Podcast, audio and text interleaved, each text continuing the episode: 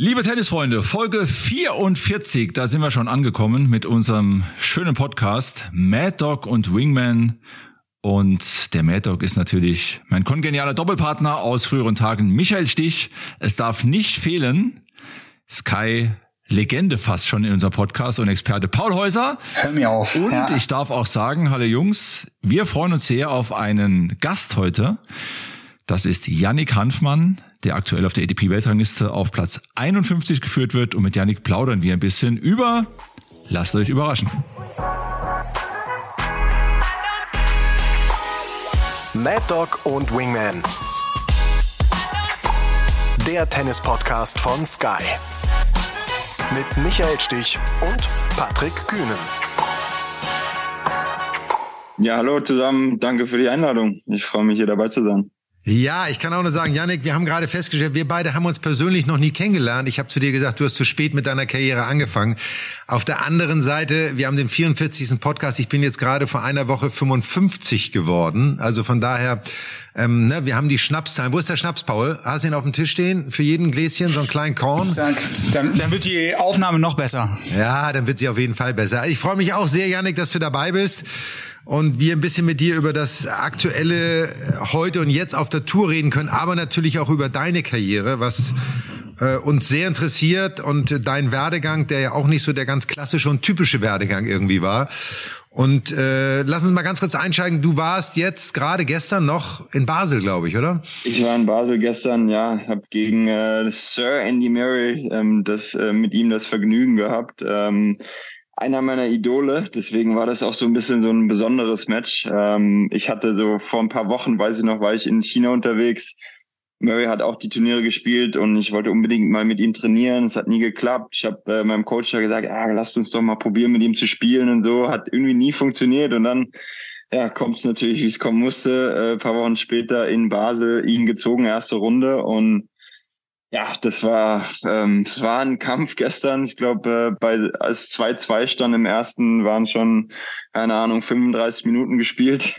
Und da habe ich gedacht, ja, das ist, das ist Andy Murray Experience. Ähm, Im Endeffekt äh, 7-5, 6-4 verloren, zweimal mich noch so ein bisschen zurückgekämpft, Break 4 gehabt, hat im Andy 5-3, glaube ich, auch bei beiden Sätzen. Ich habe zweimal zurückgebreakt und äh, ja, aber trotzdem war er dann nochmal so ein bisschen mit der Nase vorne. Aber trotzdem ein gutes Match gewesen. Glaubst du denn, wenn du, entschuldige Paul, glaubst du denn, wenn du in so ein Match reingehst, ähm, weil es dein Idol ist, hemmt dich das so ein bisschen? Also ist das so etwas, wo du sagen würdest, ja, wir haben mit Patrick mal drüber gesprochen, als er mal gegen Johnny Mack gespielt hat, wo er sich gefühlt, ich darf das mal so salopp formulieren, am Anfang direkt in die Hose gemacht hat, so gegen sein großes Idol zu spielen. Hast, würdest du sagen, dass du warst völlig frei oder so, fehlten vielleicht zu fünf Prozent? Äh, die Frage stelle ich mir tatsächlich heute auch, so ein bisschen reflektiert heute. Und gestern hatte ich das Gefühl, dass das einerseits so, ich war mega fokussiert. Also ich habe das Gefühl gehabt, ich war ziemlich schnell drin in der Partie und habe mich auch ein bisschen vorne gefühlt in den ersten paar Spielen. Da, da gab es ein paar Spiele, viel über Einstand äh, ist das gegangen am Ende denke ich mir dann vielleicht so ein bisschen, äh, gibt es ein paar Situationen, wo ich ihm dann so ein bisschen mehr den Respekt noch gebe, wo ich dann Sachen nicht, mm, ja, nicht so confident abschließe am Netz oder so Kleinigkeiten, wo ich ihn dann doch vielleicht ein bisschen zu, zu sehr noch respektiere. Ähm, deswegen, ich, ich, vielleicht hörst du raus, vielleicht nicht hundertprozentig frei, aber ich habe mich schon eigentlich auch bereit gefühlt, ihn zu schlagen, weil ich mir das mittlerweile auch zutraue. Aber es ist trotzdem, ja, es ist trotzdem Andy Murray gewesen dann. Mhm. Also wenn du sagst, das, ja, mach, mach du mal Paul zuerst. Ich habe schon eine ja, Frage ja, im Hinterkopf, die aufnehmen. lauert, aber ich lasse dir natürlich gerne den Vortritt. Komm rein. Wir schauen ja, weil es ist so lustig. Michael, ich wollte exakt die gleiche Frage stellen. Exakt. Also wir, wir verstehen uns. Aber Murray, wir haben ihn alle natürlich auch noch vor Augen. Wie wie krass er war, als er so stark war, als er sich mit Roger, mit Rafa und mit Djokovic duelliert hat. Einer der, der Big Four war die Nummer eins. Wie weit würdest du sagen, ist er weg von dieser Form? Weil er ja immer noch, also ich finde, es sieht zwar manchmal zwischen den Ballwechseln, sieht es bei ihm immer noch komisch und schmerzhaft aus, so. Alles nicht ganz rund, aber das ist ein Gang. Aber sobald die Ballwechsel laufen, er bewegt sich, aber fehlt so ein bisschen ein paar Prozent Durchschlagskraft oder, oder was macht, was macht es so schwierig gegen Murray zu spielen? Immer noch. Also ich, ich kenne ja sein Spiel leider nur aus dem Fernsehen so. In dem Sinne, gestern habe ich es äh, hautnah miterlebt, äh, aber ich würde jetzt nicht sagen, dass er natürlich, er ist nicht mehr in der Prime, keine Frage. Aber äh, ja, es ist halt nach wie vor jemand, der unglaublich gut Ballwechsel manipulieren kann, äh, Spielstände manipulieren kann. Er nimmt sich ein bisschen Zeit hier und da. Er serviert ein bisschen eklig, ähm, weil er hat, finde ich, keinen unglaublichen Aufschlag, aber er hat natürlich auch einen Weg gefunden, um seinen Aufschlag ja zu kaschieren, ein bisschen extra wenig Tempo mal, wenig Winkel geben. Und dann habe ich halt das Gefühl als, als Gegenspieler, ich bin eigentlich in einem Katz-und-Maus-Spiel, was mir auch ganz gut gefällt, aber es ist halt natürlich auch jemand, der drüben steht, der das über viele Jahre lang auf einem sehr, sehr hohen Level gemacht hat. Und ähm, es gab dann schon einige Situationen, wo man dann merkt, okay, jetzt da gibt er mir dann gar nichts. Ne? Es ist dann 015, 1530, paar Situationen, wo du dann denkst, ah, da war ich gerade dran, aber dann kommen eben Schläge, die, die dann, wo du dann wieder denkst, okay, ja, das äh, verstanden, ne? Top 5 Spieler, äh, der gewesen ist, Grand Slam Sieger und so weiter. Ähm, ja, vielleicht auch eine Frage an Patrick und Michael, ob ihr da irgendwas spürt, so, ob ihr das auch noch verfolgt, wie er jetzt auf dem Platz steht, wie er, wie er damals auf dem Platz stand. Also, ja, mich hat er geschlagen gestern, nicht in seiner Prime-Form, aber das äh, ja, war trotzdem eine, eine geile Erfahrung. Also ich finde bewundernswert, ähm, dass er nach diesen ganzen Strapazen und nach der OP, vor allem das Thema Hüfte, ja wieder so zurückkommt. Und äh, ich glaube, ihn treibt wirklich die Leidenschaft an. Er liebt Tennis, er will competitive sein und ähm, gibt einfach alles, um den Sport ausüben zu können auf dem Level, auf dem er ist. Und ist natürlich immer für eine Überraschung gut. Also ich glaube, bei ihm steht ganz groß auf dem Shirt dass er Tennis liebt und solange er spielen kann, auch Tennis spielen wird. Bewundernswert, für mich auch wirklich absolutes Vorbild. Wir hatten in München das Glück, dass er mal bei uns gespielt hat, vor einigen Jahren. Ähm, und auch dort hatten wir eine Autogrammstunde vereinbart mit ihm und es zeigt so ein bisschen den Charakter auch von Andy Murray. Es war natürlich eine Riesenschlange dort. Viele Kinder, viele Fans wollten Autogramme haben. Und so eine Autogrammstunde wird ja ungefähr für 30 Minuten angesetzt, äh, vom zeitlichen her. Und Murray hat wirklich viel Geduld mitgebracht, jedem Autogramm gegeben. Es hat, glaube ich, über eine Stunde gedauert, war völlig relaxed, hat jedem Kind, jedem Fan da Autogramme gegeben. Fand ich sehr bewundernswert und ähm, ist für mich auch ein sehr, sehr nahbarer Spieler. Ähm, und von daher auch ein toller Botschafter ähm, für den Tennissport. Ne? Weil du es gerade sagst, ganz kurzer Einschub. Das war, er hat ja gewonnen auch, ne? In München. Es war dann dieses Finale am Montag. Und dann war es gegen, gegen Kohli und in Madrid erste Runde Auslosung direkt, zack, nächster Tag nochmal gegen Kohli. Und da und haben sie, Madrid ich, gewonnen im Finale gegen ja, Nadal. Ja, Wahnsinn. Also so gut war der auch mal auf Sand, ja. Genau, aber Michael. Ähm, ja, nee, ich wollte einmal sagen, Patrick, dir ist schon klar, dass das Wort Autogrammstunde beinhaltet, dass es sich um eine Stunde handelt. Ne? Sonst wird's ja Autogramm, das sonst wird's ja Autogramm halbe Stunde heißen. Ne? Ja, ich weiß ja, dass du gut zuhörst. Ich freue mich ja, dass du auch gut zuhörst. Und da bist, er hat über eine Stunde Autogramme geschrieben. War fantastisch. Ja, und auf deine Frage, Janik, ähm, also ich finde, er ist einer, er spielt schon noch anders als, als die anderen drei. Also er ist, er ist für mich eigentlich der klassische Counterpuncher, immer gewesen. Du hast es so ein bisschen beschrieben. Er schlurft so ein bisschen über den Platz irgendwie. Du hast immer das Gefühl, der ne, knickt gleich mit dem linken Knie irgendwie so ein bisschen weg, weil er irgendwie nicht so richtig Körperspannung hat. Sein Aufschlag war, fand ich immer sein Problem. Du merkst auch extrem bei seinem Aufschlag, wenn er in Matches geht, ob er gut drauf ist oder nicht, weil wenn er nicht gut drauf ist, fällt er beim Aufschlag immer so ein bisschen in sich zusammen und hat wirklich keine Körperspannung. Und wenn er gut drauf ist, dann streckt er sich, dann hat er auch diese, diese Energie. Aber das macht ihn so ein bisschen schwer, als du das gerade so erzählt hast, wie er so ein Match manipuliert, wie er Ballwechsel manipuliert, hat mich das sehr an Brad Gilbert erinnert. Wir haben über Brad Gilbert ja mal gesprochen. Ich weiß nicht, ob du Brad Gilbert, du hast ihn wahrscheinlich nie gesehen, ähm, Yannick. Aber Oder, Brad, er ist ja jetzt gerade wieder auf der Tour ne, mit, mit Coco. Ich habe ihn gesehen, ich habe das Buch auch gelesen. Also ja, gute Persönlichkeit. Ja, und Brad Gilbert war genau so ein Spieler, wo du eigentlich denkst, den sehe ich spielen und denk, der kann ja gar keinen Punkt alleine machen. Das Gefühl hast du bei Andy Murray auch. Du hast ja das Gefühl, der hat eigentlich keinen wirklichen Winner, wo er dich vom Platz schießen kann, im Verhältnis zu den anderen Spielern. Aber alles, was er macht, ist irgendwie so, du kriegst halt auch keine freien Punkte. Er ist irgendwie immer da. Und er hat sich ja nun in seiner Karriere jetzt, das letzte Jahr auch, wo er da ist, werden die Matches ja auch immer länger. Also das fasziniert mich immer. Ich meine, er wird immer älter und die Matches dauern immer länger. Wenn du beschreibst, ihr habt vier Spiele gespielt, 35 Minuten gespielt, für uns, für mich unvorstellbar, das in der Halle überhaupt zu tun.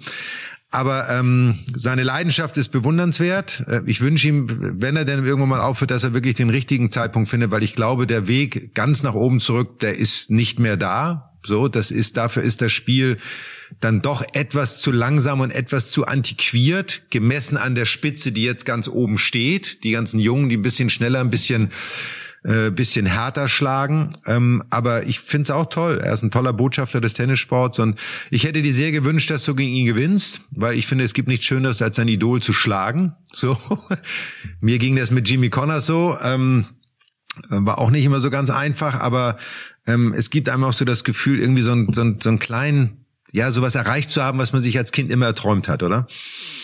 Ja, absolut. Also ähm, dann auch da rauszugehen in die Halle und, und, und Andy Murray wird angesagt, Janik Hanfmann wird angesagt in Basel beim 500er. Das war dann schon, ja, so Momente, die versuche ich aufzunehmen, ist natürlich in dem Moment schwierig, weil du einfach auch fokussiert bist. Ihr wisst das, fokussiert aufs Match. Du versuchst so die, die Abläufe beizubehalten, aber irgendwo sind natürlich dann schon die Gedanken auch an diese leicht surreale Situation. Ähm, und ja, da bin ich dann auch dankbar für. Aber um euch da nochmal beizupflichten. Also Andy, auch nach dem Match, wir haben, äh, wir waren nebeneinander beim Ausradeln und haben gesprochen und so. Und das ist ein unglaublicher Typ, ähm, super nett. Patrick, du hast gemeint, nahbar, kann ich absolut äh, ja, nachvollziehen. Der hat dann mit mir geredet, hat mich dann so ein bisschen gefragt, ja, du bist doch jetzt auch schon ein bisschen älter und und wie, wie hast du es geschafft, dieses Jahr dann nochmal so einen Push zu machen? Das hat ihn dann wirklich interessiert und so. Und ähm, ja, also toller Typ. Und ich, ich glaube auch gar nicht, dass der irgendwie daran äh, denkt, so nochmal nach oben zu kommen. Aber der liebt Tennis, der liebt es, der liebt diesen Wettbewerb und reißt sich da immer den A auf und äh, schreit alles raus. Und ja, unglaublicher Typ. Also ja, geiles Match. Also äh, Janik, nicht nur Andy Murray hat mitbekommen, dass du einen Push gemacht hast und einen Sprung gemacht hast nochmal nach oben in der Weltrangliste. Ich glaube, viele Tennisfans in Deutschland haben das mitbekommen. Wir natürlich auch. Ähm, was, was mich so ein bisschen interessiert, du hast jetzt, sag ich mal, auch, äh, ich will mal Rom ein bisschen nochmal hervorkramen. In Rom dann gegen Taylor Fritz, ähm, Top-Ten-Spieler geschlagen und dann auch nachgelegt ähm, gegen Andrei Rublev auch gewonnen, äh, damals in drei Sätzen. Wenn man jetzt gegen große Namen spielt, um das vielleicht noch einmal abzuschließen, ähm, wie sehr hat er vielleicht auch die Erfahrung, gegen Top-Ten-Spieler schon gewonnen zu haben, geholfen, ins Match reinzugehen? Oder würdest du sagen, der Respekt vor Andy Murray war vielleicht doch so groß? Ich frage deshalb, weil viele Tennisspieler kennen das. Wenn man gegen jemanden spielt, der vermeintlich besser ist oder in der Rangliste vor ihm steht, versucht man besonders gut zu spielen. Man sagt sich, oh, heute muss ich aber besonders gut spielen, über die Maßen hinaus gut spielen, bisschen besser als normal. War das bei dir auch so ein bisschen Thema oder hat dir zum Beispiel die Erkenntnis von Rom dahingehend doch geholfen, um, um sehr bei dir zu bleiben, zum Beispiel auch. Ja, deswegen äh, habe ich auch gemeint, äh, was Michael gemeint hat, äh, wie frei ich war. Also ich glaube, dass diese Erfahrungen von dieser Saison dass mir die absolut geholfen haben, ähm, durch, durch, durch dieses Match gestern oder dieses Match anzugehen.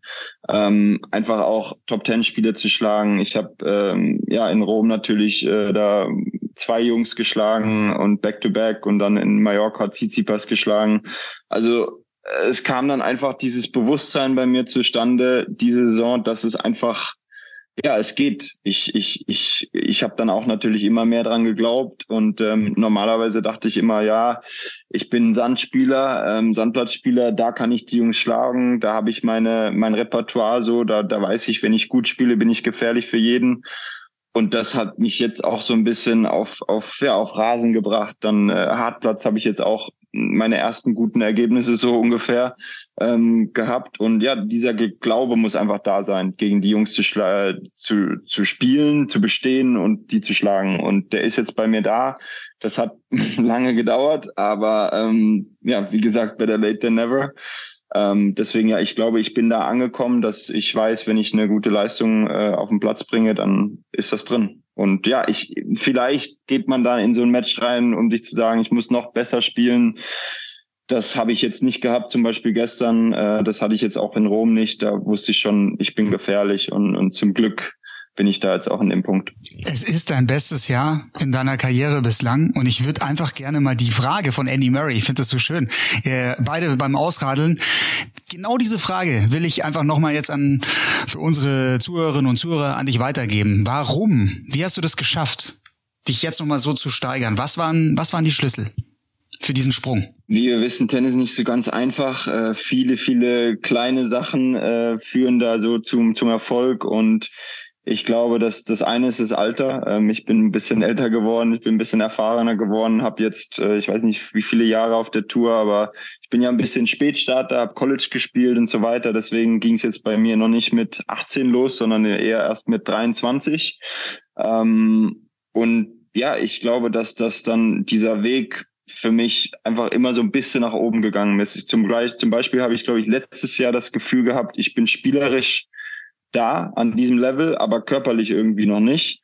Und dann gab es ein paar Verletzungen, äh, Krankheiten und so weiter. Das ist natürlich eine Tennissaison ist immer lang. Ähm, da hat es nicht ganz gepasst. Und dann dieses Jahr habe ich dann das Gefühl gehabt, so mit der Vorbereitung auch in Argentinien. Ich hatte natürlich auch einen Coachingwechsel. Ähm, ich habe jetzt einen argentinischen Coach, habe mein äh, Physio- und Athletikteam auch mit Argentiniern und teilweise noch mit äh, mit einem aus München, mit denen ich arbeite, ähm, auch ein bisschen verändert und ja, dieser Effort, den ich dann auch einfach gegangen bin, in Argentinien meine Sachen zu machen und nochmal ein bisschen meine Perspektive zu wechseln, ähm, mein Training ein bisschen zu wechseln. Ich glaube, dass da einfach viele, viele Sachen funktioniert haben und ähm, die auch so, so diesen Glauben an mich nochmal herangetragen haben, zu sagen, hey, ja, think big so ungefähr, ne? Warum nicht 60 der, der, der Welt anzupeilen für Ende des letzten Jahres? Das hatten wir dann nach ein paar Monaten schon erreicht. Das war auch ganz schön. Ähm, aber ja, also ich glaube, dass so viele kleine Sachen funktioniert haben und dass ich jetzt einfach dieses Jahr auf dem Platz stehe als jemand, der an sich glaubt, die Top Ten Jungs zu schlagen und ähm, auf den großen Turnieren einfach ja dazu zu gehören. Ähm ich finde das Thema Argentinien ganz spannend. Ich will da gerne mal ähm, ein bisschen, bisschen bleiben bei dem Thema. Ähm, wie kam es dazu? Also du hast, äh, wir kennen uns ja auch schon eine Weile, auch äh, übers Turnier in München und dann die Entscheidung zu treffen, ich mache meine Saisonvorbereitung in Argentinien, ich gehe einen anderen Weg, ich probiere mal was anderes aus, um mal zu schauen, ob ich nicht in Argentinien das bekomme, was mir fehlt, um diesen Durchbruch auch zu schaffen. Und ich glaube, man darf es wirklich so nennen. Du warst in den letzten Jahren immer wieder so dran in den ersten 100, aber so der Durchbruch kam jetzt auch, so wie ich es wahrnehme zumindest, mit diesem Wechsel nach Argentinien, mit diesem anderen Mindset, mit einem anderen Team, wovon du sehr profitiert hast. Wie kam es dazu? Wie kam es zu dieser Entscheidung, einfach mal zu sagen, ich mache mal was ganz anderes, was ich vorher noch nie gemacht habe und bereite mich mal anders vor und suche mir mal anderen Input? Ich war ja nach dem College viele Jahre in München. Ähm, wie du auch weißt, habe mal da in der Tennisbase trainiert, genau und hatte da auch ein gutes Team um mich rum und äh, das waren dann glaube ich sechs Jahre oder sowas. Und dann habe ich irgendwann das Gefühl einfach auch gehabt hey das ist ein schönes Nest München ist wunderschön wir hatten da die besten Trainingsmöglichkeiten. Aber vielleicht muss ich da mal raus ne? Vielleicht muss ich einfach was irgendwo was anderes suchen und äh, da gab es dann so ein paar Monate, da war ich mir nicht ganz sicher, wo, wo die Reise hingeht. Und dann habe ich in, Argent äh, in Australien mit äh, Frankie Moser gearbeitet, der auch hier in, in Rippur gespielt hat, äh, in meinem Heimatverein. Und ähm, dem habe ich gesagt, ja, ich werde es nach Australien, ich werde nach Südamerika gehen, äh, die die ATP-Turniere spielen auf Sand. Und hatte dort nur vor, mit einem Physio hinzugehen von, von München. Und äh, dann hat der Frankie gesagt, hm, warte mal, überleg doch mal, den Juan Pablo Brisicki anzuschreiben, der nämlich auch mit ihm damals in Karlsruhe in der Liga gespielt hat, in Rippur. Ähm, ob der, ob ihr da nicht mal einfach zusammenfindet in, äh, in Argentinien. Da das erste Turnier war in Cordoba, das zweite in Buenos Aires. Und dann habe ich das gemacht und so haben wir eben zueinander gefunden, Juan Pablo und ich. Und ist dann irgendwo ganz schön, weil ja, er halt auch äh, das Karlsruher Tennis, äh, die, die Bundesliga auch irgendwie so in, in schöner Erinnerung hatte und da hatten wir da natürlich auch Verbindungen und ähm, ja, das hat dann sofort funktioniert. Also das war wirklich, wir haben da angefangen zu trainieren in den paar Wochen in Argentinien und ähm, haben die Turniere gemacht und das, das lief alles noch nicht. Die Ergebnisse waren jetzt nicht unglaublich, aber vom Training her und von dem, was, was Quampi an mich rangebracht hat, äh, so vom Mindset her und, und wie man an die Sache rangeht, auch immer an diesen Prozess orientiert und immer weiter gedacht und, und, und nicht jetzt Niederlage, oh Scheiße, sondern wir gehen immer weiter, ne? Wir gehen einen Weg und wir haben dieses Ziel Top 60 vor Augen und wir, wir wollen ein Team um dich rumbauen mit, mit Physios, mit Athletiktrainern, die alle die gleiche Vision haben und ja, dann wurde es immer so ein bisschen klarer und äh, dann ja jetzt eineinhalb Jahre später denke ich mir ja super, das hat alles irgendwie genau so funktioniert, wie wir das in den ersten paar Wochen oder Monaten so uns gedacht haben, wie es funktionieren könnte. Und äh, ja, deswegen, da bin ich ihm dankbar und, und Frankie dankbar, dass er uns verbunden hat. Und ähm, ja, ich glaube, dass ich jetzt in einer Position bin, dass ich einfach ein cooles Team um mich rum habe. Und ähm, ja, ich werde wieder in die Vorbereitung, ich werde wieder nach Buenos Aires gehen jetzt in ein paar Wochen und dann nochmal angreifen. Michael, raus aus der Komfortzone. Komm, du hast ja damals auch mit, mit Sven auch mal einen neuen Weg gewählt. Das muss doch so ein bisschen, ah, das, ich weiß, das gefällt dir, oder? So ein bisschen raus aus der Komfortzone, was Neues. Ja, na, total. Ich musste da gerade an denken, also als ich, das wirst du nicht wissen, Janik, aber als ich damals, äh, ich war ja auch in München und dann habe ich auch mit meinem Trainer immer trainiert und irgendwann brauchte ich nach meiner Verletzung so einen neuen Input 95 und bin dann damals zu Nick Bollettieri in die Academy gegangen, weil ich einfach mal was anderes sehen wollte. Ich wollte einen anderen Input, ich wollte ein anderes Umfeld, ich wollte einfach mal anders herausgefordert werden und habe dann Sven Grönefeld kennengelernt, der dann dort vor Ort, der damals unwesentlich älter war als ich, dann vor Ort kennengelernt. Das hat auch so wie bei dir sofort Klick gemacht irgendwie. Sofort eine Harmonie, ein gleiches Verständnis von dem, was der Spieler will und was der Coach bereit ist mitzutragen und auch mitzugehen. Ähm, und wir haben dann auch zwar nur sehr kurz, aber sehr erfolgreich zusammengearbeitet. Von daher kann ich das total verstehen, dass man irgendwann diesen, diesen, ja, diesen Wechsel von seinem gewohnten Leben braucht. Und ich bin ja heute selbst so, Patrick, dass ich manchmal denke, Mensch, hätte ich während meiner aktiven Zeit irgendwann mal auch so ein Jahr Pause gemacht hätte ich mich mal ein Jahr rausgezogen, um mal wieder den Akku aufzutanken, um mal einen neuen Blickwinkel zu kriegen, vielleicht die Welt mit anderen Augen zu sehen, um dann wiederzukommen. So wie es jetzt auf der Damentour ja auch vermehrt passiert, wenn die, wenn die Damen äh, Familie gründen, Kinder bekommen und dann zwei Jahre raus sind, dann wiederkommen, viele sehr erfolgreich sind, muss man ja wirklich sagen. Das heißt, es zeigt, es geht. Man muss nur den Mut haben. Und ich bewundere deinen Mut. So, und wie immer wieder, du bist keine Anfang 20 mehr, du bist schon in einem, nennen wir das mal, fortgeschrittenen Tennisalter, aber trotzdem keine Grenzen zu fühlen und zu spüren, sondern sich wirklich darauf einzulassen, weil man sich selber verbessern will. Und ähm, das finde ich toll. Und das war sicherlich ein wichtiger Faktor, was du eben beschrieben hast, ähm, warum es auch weiter bergauf geht. Ich meine, du bist jetzt an den Top 50 dran. Warst du schon Top 50 jetzt einmal zwischendurch oder noch nicht? Ja, ich war, glaube ich, Anfang 40, 2, 3, 44 sowas, glaube ich, war das höchste. Ähm, ja. Also was ist genau. jetzt das, was, was ist jetzt das nächste Ziel? Also mit dem, was du gemacht hast, hast du dir neue Ziele gesteckt? Also Ziel, du hattest gerade gesagt, Top 60 ist erreicht. So dann ist man ja nicht fertig. Dann setzt man sich ja eigentlich neue Ziele, oder? Ja, das ist ja das Schwierige im Tennis, ne? dass, dass du einfach äh, die Ziele ähm, so weit oben haben kannst, wie du sie magst. Ne? Ich meine, mit Nummer eins, das ist für manche vielleicht vermessen. Ich würde jetzt auch sagen, das Ziel Nummer eins ist für mich nicht realistisch, aber ja, wir haben Top 60 angesagt, das habe ich erreicht. Und dann ist natürlich immer so ein so ein, äh, wie, wie nennt man das, Perspektivwechsel oder, oder mal kurze Phase, okay, eine Neufindung. Und wir haben dann gesprochen und ähm, relativ schnell gesagt, okay, mein großes Ziel ist, Olympia zu spielen nächstes Jahr. Und ähm, das ist natürlich auch dann so lose äh, an einem Ranking-Ziel auch äh, festgemacht. Ich glaube, Olympia, um das sicher zu schaffen, glaube ich, Top 40, Top 50 muss ich da schon stehen. Ne? Kommt immer natürlich auch drauf an, wie viele Deutsche werden wir haben und so weiter. Ähm, aber ja, mein großes Ziel ist Olympia nächstes Jahr und dann habe ich so ein paar Sachen, so Turnierziele. Äh, ich ich, ich traue mir zu, zweite Woche beim Grand Slam zu schaffen. Ne? Das, das, das sind so Sachen, ähm, die ich jetzt noch im Kopf habe. Aber ranking-technisch, ja, würde ich, würde ich das einfach so stehen lassen, weil ich finde, Olympia ist ein ist ein geiler Traum. Ähm, vier Jahre später bin ich dann schon, was bin ich dann 36 in LA, LA ähm, was auch eine geile Geschichte wäre, weil ich dort studiert habe. Aber das sehe ich jetzt erstmal als zu weit weg. Aber nächstes Jahr Olympia Paris, ähm, da will ich dabei sein. Es sind ja auch kurze Wege, ne? Dann kannst du, wo du jetzt bist, wir haben gerade gelernt, du bist gerade in Baden, also in der Nähe von Karlsruhe. Und äh, wir haben vorhin kurz drüber gesprochen, Karlsruhe Rüppur war damals bei uns in der Tennis-Bundesliga ja auch ein dauerhafter Gegner. Mir fällt keiner ein, Brad Druitt war es wirklich. Brad Druitt hat in Karlsruhe gespielt und äh, leider ehemaliger ATP-Tour-Chef, leider verstorben, auch viel zu früh verstorben.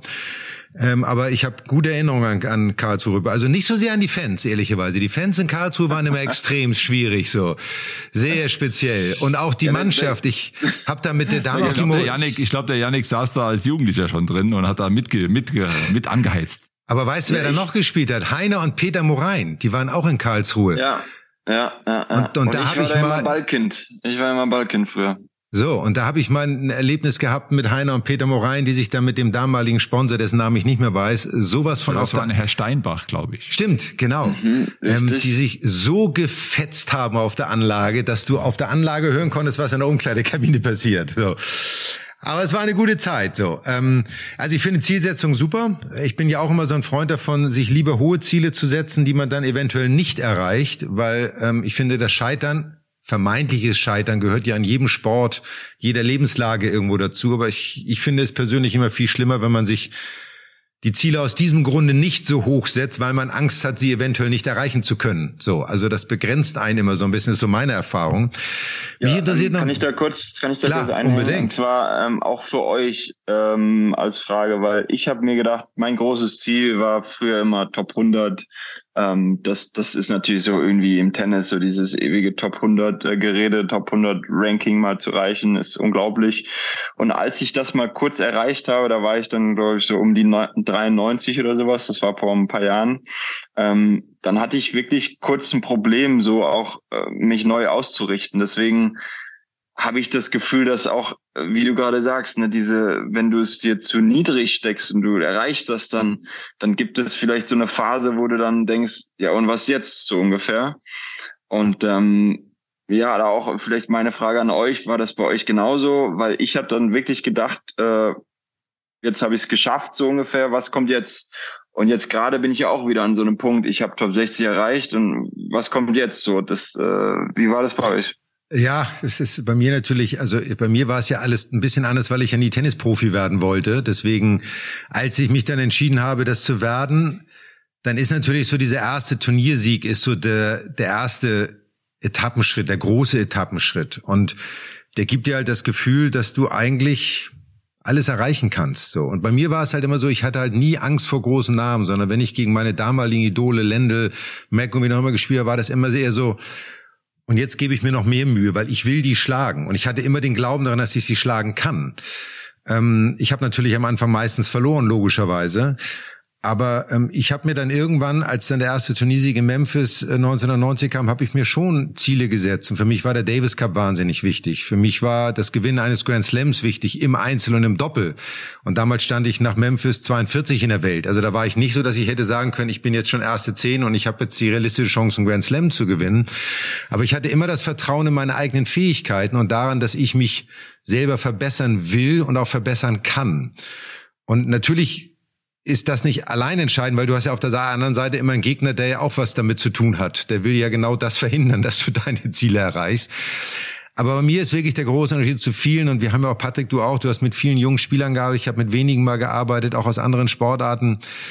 Die meisten scheitern am Ende daran, dass sie die Erwartungshaltung runterschrauben, weil sie Angst haben, ihre eigenen hohen Erwartungen nicht erfüllen zu können. Und das habe ich nie gehabt. Ich hätte mir immer gesagt, ich will Nummer eins werden, auch wenn es vielleicht zu einem Zeitpunkt unrealistisch gewesen wäre. Aber ich hätte mir dieses Ziel immer gesetzt, weil ich dann immer eine Motivation gehabt hätte, noch härter zu arbeiten. Und ich wäre nicht enttäuscht gewesen, wenn ich es nicht erreichen würde. So, weil ich weiß, ich hätte alles dafür getan. Alles in meiner Macht Stehende hätte ich dafür eingesetzt. So. Und es ist ein bisschen vergleichbar, wenn wir heute Olympische Spiele in Deutschland gucken und der DOSB gibt aus, wir wollen 15 Medaillen gewinnen, ähm, wo man denkt, 15 Medaillen ist ja irgendwie nicht viel. Dann kommen sie mit 16 nach Hause und sind ganz glücklich. Aber eigentlich müsste unser Anspruch sein, dass wir 35 Medaillen gewinnen. Aber den Anspruch formulieren wir nicht, weil wenn es dann nur 20 sind, müssen wir uns ja rechtfertigen und erklären, warum wir nur 20 gewonnen haben, anstatt es als Motivation zu sehen, was wir verändern müssen, damit wir wieder 35 erreichen. Und das ist eigentlich das, was du gemacht hast. Du hast dir Ziele gesetzt, du hast gemerkt, du bist irgendwo in deinem Rad am Ende angekommen. Und, das, und jetzt muss ich einen neuen Input haben, egal wie der aussieht, damit ich selber besser werden kann, damit ich selber mich weiterentwickeln kann, als Tennisspieler, als Mensch, egal was das bedeutet. Und das hat mir immer unglaublich geholfen. Das war für mich auch wichtig, weil nichts schlimmer als dieses Hamsterrad, wo man irgendwann immer nur noch drin läuft und eigentlich so aus dem Auge verliert, worum es geht. Und für mich ging es immer darum, ich wollte jeden Tag besser werden. Das war immer mein Anspruch an mich. Und ich wollte das perfekte Tennismatch spielen. So, das war immer vom Platz gehen und sagen, ja, ich würde sagen, ich habe zwei, drei Matches in meinem Leben gespielt, die dem nahe kommen. Ich habe letztens auf YouTube mein Match gegen Marc Rosset gesehen, French Open Halbfinale. Da habe ich in drei Sätzen gewonnen, habe ich den letzten Satz gesehen und da muss ich sagen, also viel besser, viel besser ging's nicht mehr. So, es war mir gar nicht mehr so bewusst. Tat mir der Marc Rosset im Nachhinein sogar noch leid irgendwie. Aber so diese Tage, wo du irgendwie, wo, wo egal was du machst, das Ding fliegt immer rein. Da ist, ist eigentlich egal so. Äh, dann gegen Sampras im Masters war sicherlich eines dieser Matches im Finale, wo ich sagen würde, das war schon, das war schon großartig. Ähm, aber allein die Suche danach ist etwas, was mich immer motiviert gehalten hat. So und deswegen, so wenn du das sagst, klar, du hast erste 60 erreicht. Für mich wäre das ein Etappenziel. Jetzt müsste das Ziel sein, erste 30. So, why not? Du, du hast das Potenzial, du weißt, du kannst die Jungs schlagen. Du weißt auch, vielleicht muss eine Konstanz noch her, aber warum nicht? Da stehen ganz andere in den Top 30 zu gewissen Zeiten. Hm. Also ich glaube, was, also was, was ich, was ich stark raushöre, ist, Michael, ähm, ist die Klarheit, die Klarheit des Ziels. Also, dass man wirklich ganz klar ist, was man will, wo man hin will. Äh, das war bei mir nicht immer so, muss ich offen sagen. Auch in meiner Reflexion nach der Karriere war dies nicht immer ganz klar. Und ich glaube, da liegt so ein bisschen auch, äh, ist der, ist der, der, der, ist man an so einer Kreuzung. Wenn es nicht ganz klar ist, dann ist auch schwer dahin zu kommen. Also eine klare Destination, ein klares Ziel braucht man dann schon. Ähm, und wenn ich drüber nachdenke, wie es im Davis Cup war, wo ich ja dann doch mein bestes Tennis gespielt habe mit der Mannschaft, da war die Zielsetzung auch ganz klar, weil wir sind alle immer angetreten, um zu gewinnen. Es gab ein Ziel, ein gemeinsames Ziel, den Davis Cup Sieg. Und ähm, es wurde auch nicht über ein Halbfinale oder Viertelfinale diskutiert, sondern das Ziel war, Davis Cup zu gewinnen. Und ich glaube, Janik, für dich auch in der Diskussion jetzt, äh, die Klarheit des Ziels, glaube ich, ist ganz, ganz entscheidend, um daraus dann auch äh, den Weg zu gestalten. Denn letztendlich nur, wenn ich weiß, wo ich wirklich hin will, komme ich auch dahin. Und ähm, bei mir, ich habe gelernt, dass es bei mir nicht immer ganz klar war. Ich habe auch viele Top-Ten-Spieler geschlagen, aber ähm, habe mich dann auch nie wirklich in den Top Ten zum Beispiel gesehen. Und ähm, ich glaube, dass man auch sagen darf, wenn man sich selbst nicht vorstellen kann, dass man dorthin kommt, wie soll man denn dann dahin kommen? Also die Klarheit des Ziels, die Definition ist schon ganz, ganz entscheidend. Auch für dich jetzt in deiner Überlegung, wo es, wo es als nächsten Schritt hingeht. Also ja, vielen Dank. Also ich finde ich mega cool, wie ihr das so, wie ihr das so seht. Ähm, kann ich voll nachvollziehen und, und, und ich merke gerade so, wie, wie ich ihn, wie, wie ich gerade inspiriert werde, auch so ein bisschen, wie so ein bisschen, ah ja, so ein bisschen kratze. Ähm, weil es ist einfach jetzt, wie gesagt, das Ziel für dieses Jahr war Top 60 und wir haben noch nicht gesprochen über nächstes Jahr, das werden wir tun und ich glaube, dass, dass, dass wir da auch einfach nochmal Sachen formulieren werden und äh, wie du gerade gesagt hast, die Klarheit des Ziels, ähm, ja, weil ich bin, ich bin 31, ich werde 32, aber ich habe einfach noch das Gefühl, dass noch so viel geht. Also das Gefühl habe ich, dass so viel geht, dass die Motivation ist da. Ähm, ich will noch mal nach Argentinien, ich will meine Vorbereitung da machen, ich will das mit denen noch mal angehen. Deswegen, ähm, ja, ich freue mich auch auf die nächste Saison und ich, ich glaube, dass wir da einfach noch mal eine Zielsetzung haben werden und dann, ja, cool. Also Finde ich, äh, find ich eine coole Unterhaltung. Kleine, kleine Geschichte dazu noch, auch Ziele zu haben. Ähm, BMW Open habe ich ja auch viele Jahre gespielt. Und in einem Jahr habe ich gegen Ivan im Finale verloren, Ivan Lendl. Und Ivan war ja zu unserer Zeit so dieser Fitnessguru. Das war ja einer der fittesten Spieler überhaupt auf der Tour. Und damals gab es diesen klassischen Stepper in der Umkleidekabine, wo man so wirklich diese Dinger hochgehen musste, wisst ihr so. Und Ivan hat natürlich dann eine halbe Stunde auf seinem Stepper gemacht und hat irgendwie 608 Etagen geschafft und kam natürlich runter, so wie Ivan Lendl war und sagte, ey, ich habe 608 Etagen geschafft. Und mich hat sowas immer total angefixt. Und dann bin ich auf diesen Stepper gegangen, habe eine halbe Stunde gemacht und habe 612 Etagen geschafft. Und bin natürlich runtergekommen und gesagt, übrigens Ivan, nur dass du weißt, ich habe 612 Etagen geschafft. Der hat eine Woche lang nicht mit mir geredet. Der ist grußlos an mir vorbeigegangen, wortlos an mir vorbeigegangen, was aber auch Ivan Lendl wiederum als Sportler, als Athlet beschreibt. Er konnte mit dieser, mit diesem Umstand überhaupt nicht umgehen und es hat ihn total gewurmt. Ich bin mir sicher, der war die Tage danach jeden Tag dreimal auf dem Stepper, so ungefähr. Aber das zeigt auch so dieses, fokussiert sein, seine Ziele haben, immer der Beste sein zu wollen, egal in was es ist irgendwie, ähm, zeichnet und ne, Ivan Lendl ist noch mal Meilen von mir entfernt, ähm, zeigt halt auch diese wahren Champions irgendwie. Und das Limit, Patrick, hast du gesagt, das Limit ist eigentlich nur der Sportler selber. Es ist so, wenn wir jetzt wenn wir jetzt über Druck reden, ist auch die Frage, ne, so Murray war so ein bisschen die Frage schon, wie bist du damit umgegangen, aber ähm, wie ist das für dich, wenn du in Deutschland spielst? So als Deutscher in Deutschland jetzt auch mit den Erfolgen, ist das für dich Druck? Macht dir das dir eine gefühlte Erwartungshaltung irgendwie Druck? Verschlechtert es deine Leistung? Ähm, also Patrick hat mich ja schon ein paar Mal spielen sehen, aber ich würde mir mal sagen, noch nicht als der Spieler, der ich jetzt bin. Ich glaube, die Turniere, die ich gespielt habe mit dem in Anführungszeichen neuen Ranking, war, glaube ich, nur in Halle. Ähm, da habe ich gewissen Druck verspürt, auch zu performen. Da habe ich erste Runde gegen eine Wildcard gespielt, habe ich gewonnen, ähm, dann gegen Rublev gespielt, ordentlich gespielt, nicht so, äh, verloren.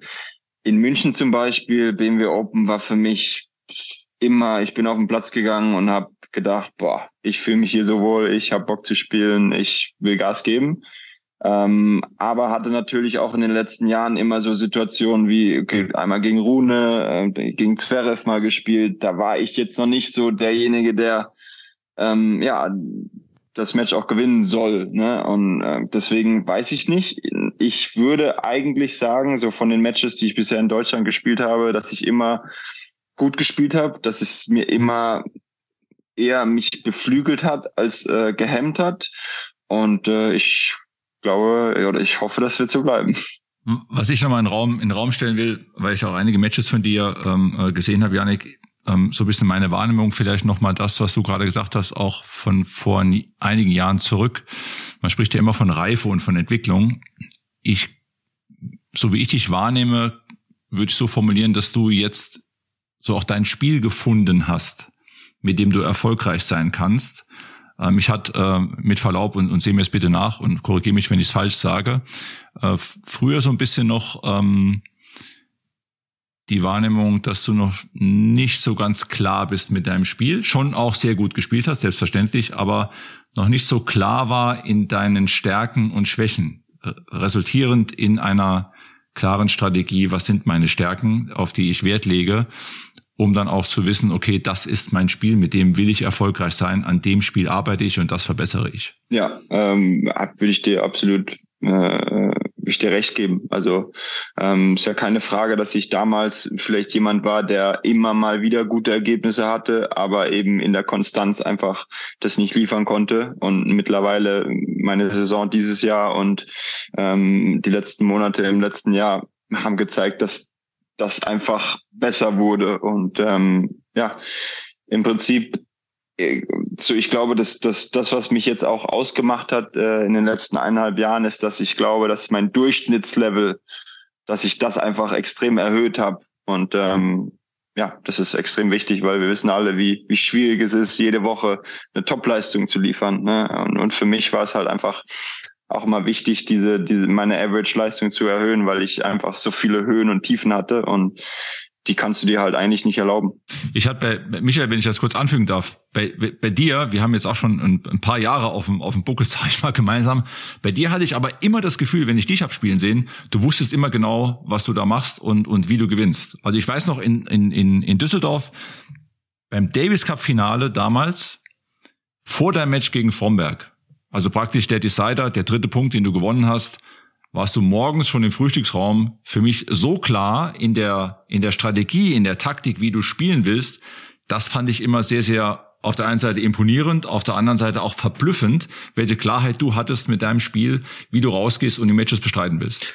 Ja, ich glaube, ich finde, du hast es gut beschrieben, was ja auf viele Spieler zutrifft, für sich herauszufinden, was wer bin ich auf dem Tennisplatz? Also wofür stehe ich? Was mache ich dort? Was ist mein Lieblingsspiel? Auch was ist mein Lieblingsbelag? Also all diese Faktoren, die da zusammenkommen. Bei mir ging es ja immer wirklich um das Spiel. Also wirklich auch zu überlegen, was macht mein Gegner? Wo sind seine Stärken, Schwächen? kleine Anekdote, ich habe mal mit einem ehemaligen deutschen Spieler, wenn wir viel trainiert haben, dann habe ich ihn irgendwann gefragt, sag mal, was überlegst du dir eigentlich, ähm, wenn du dich mit einem Gegner einspielst? Du hast fünf Minuten Zeit. Sagt er, naja, ich spiele mich ein, ich spiele ein bisschen vor, ein bisschen Rückhand, ein bisschen Volley. Aber er sagt, nee, aber was nimmst du mit aus diesen fünf Minuten? Sagt er, ja, was meinst du denn? Er hat gesagt, naja, du hast fünf Minuten Zeit, deinen Gegner zu analysieren. Du kannst einen hohen Ball auf die Rückhand spielen und du kannst sehen, geht dein Gegner drei Meter zurück oder geht er dem Ball einen halben Meter entgegen. So, du kannst einen Slice auf die Vorhand spielen und kannst gucken, wie geht er damit um.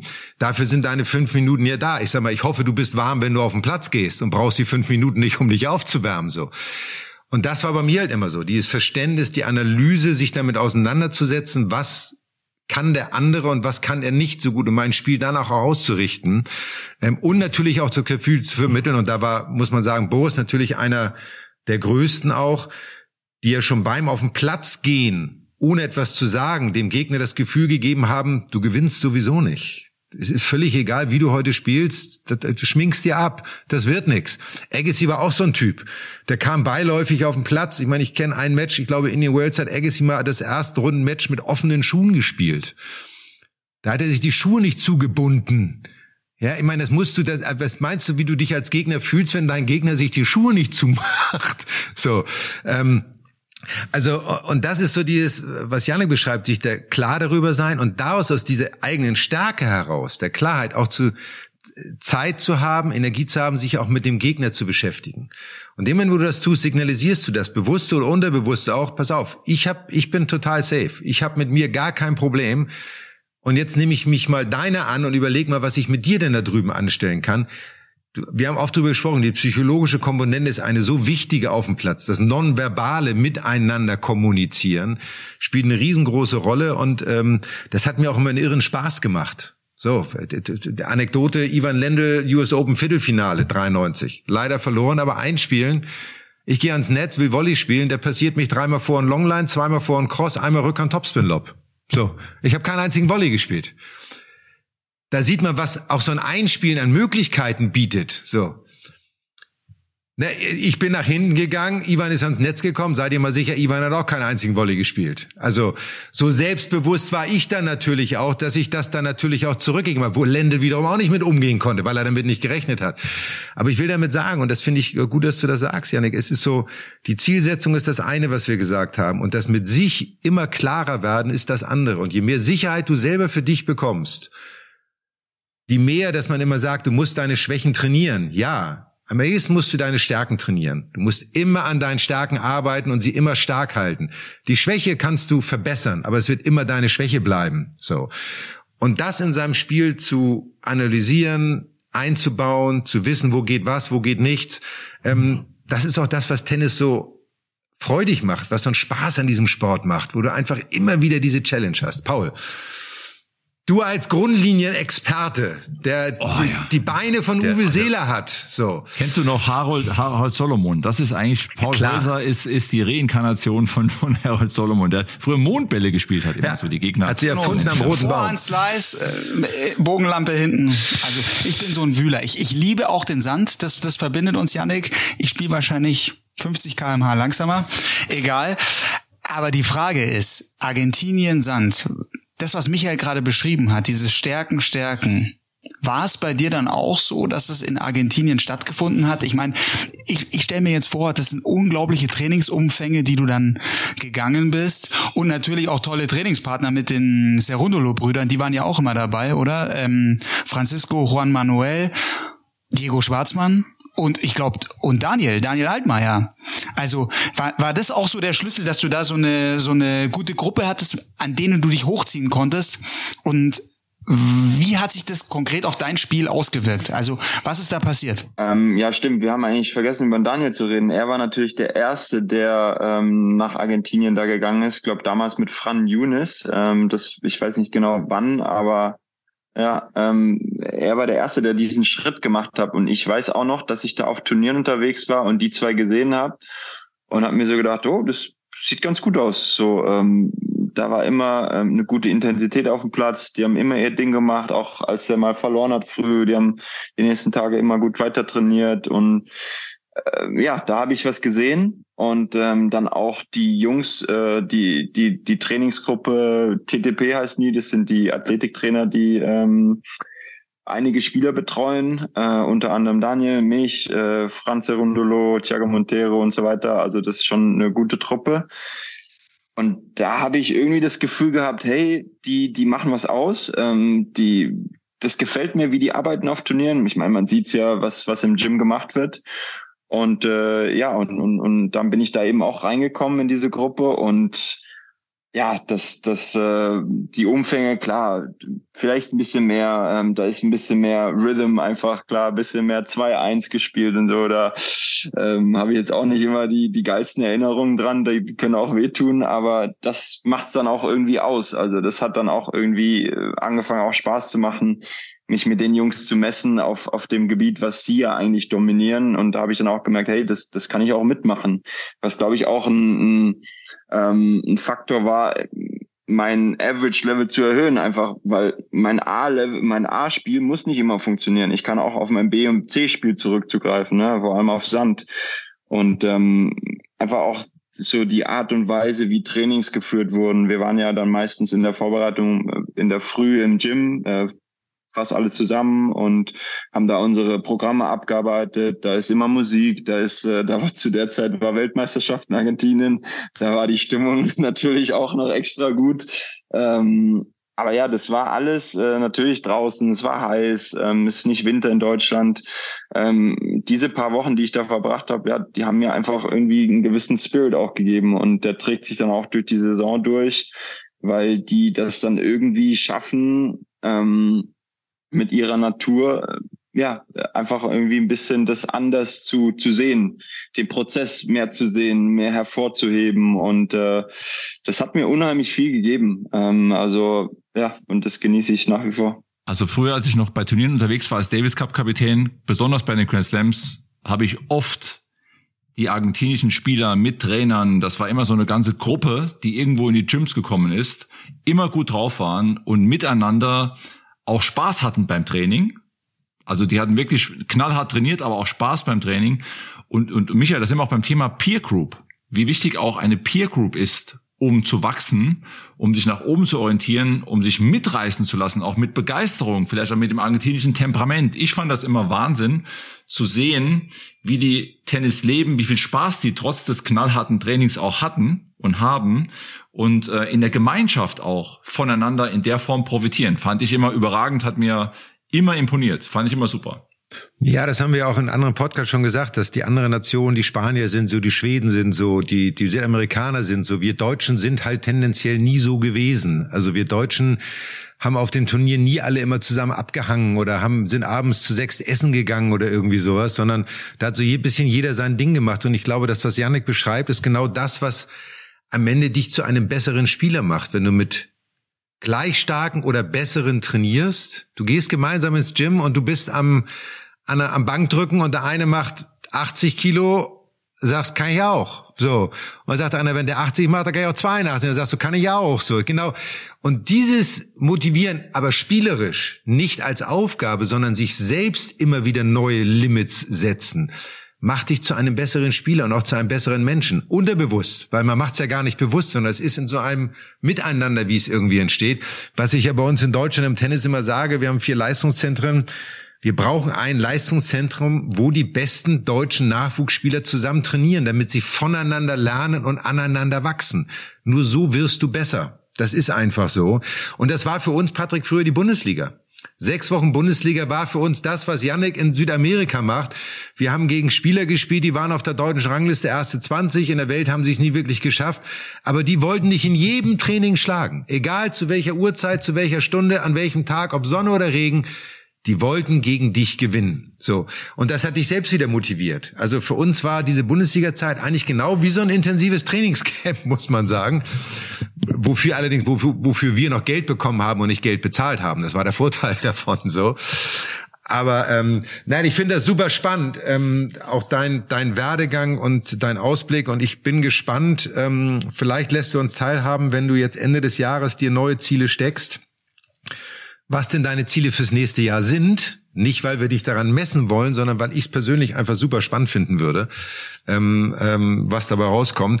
Ich habe jetzt aber noch mal ein anderes Thema, was so ein bisschen mehr auf die Tour allgemein geht, weil wir drei, Patrick, Paul und ich, haben uns mal darüber unterhalten und das ist ein großes Thema im Moment oder die letzten zwei, drei Wochen gewesen. Das ist dieses Thema Bälle gewesen. Und wir haben mit dir jetzt mal einen aktiven Profi hier sitzen, der uns vielleicht was dazu sagen kann, weil wir beiden alten Hasen haben dafür nicht ganz so viel Verständnis vielleicht so. Aber ähm, es ist ja gerade Diskussion Bälle, dass viele Schulterverletzungen haben, dass äh, auch selbst auf der Darmtour mittlerweile gemeckert wird. Erklär uns mal diese, erklär uns das mal. Oder siehst du das gar nicht so? Findest du, dass das aufgebauscht wird? Also ähm, ja, das, ich glaube, dass das das Problem an der ganzen Sache ist, dass wir natürlich einen vollen Terminkalender haben mit vielen, vielen Turnieren und dass wir gewisse Swings, sagen wir jetzt mal, wenn die Turniere meist in Amerika sind oder in Europa sind oder in China sind, dass da trotzdem unterschiedliche Bälle gespielt werden. Das finde ich ist ist ist unnötig. Ich kann es natürlich, es ist natürlich alles eine finanzielle Sache, ne? Klar, dass da äh, Ballfirmen Sponsorenverträge machen und so weiter. Ähm, da wünschte ich mir, dass die ATP vielleicht sagen würde, hey, wir haben jetzt den China Swing mit äh, Shanghai und irgendwas, dann mit äh, Peking und Tokio normalerweise und Shanghai. Drei Wochen, gleicher Ball. Das wäre schon mal ein, ein Start. Aber wir haben, glaube ich, in den drei Wochen mit drei unterschiedlichen Bällen gespielt.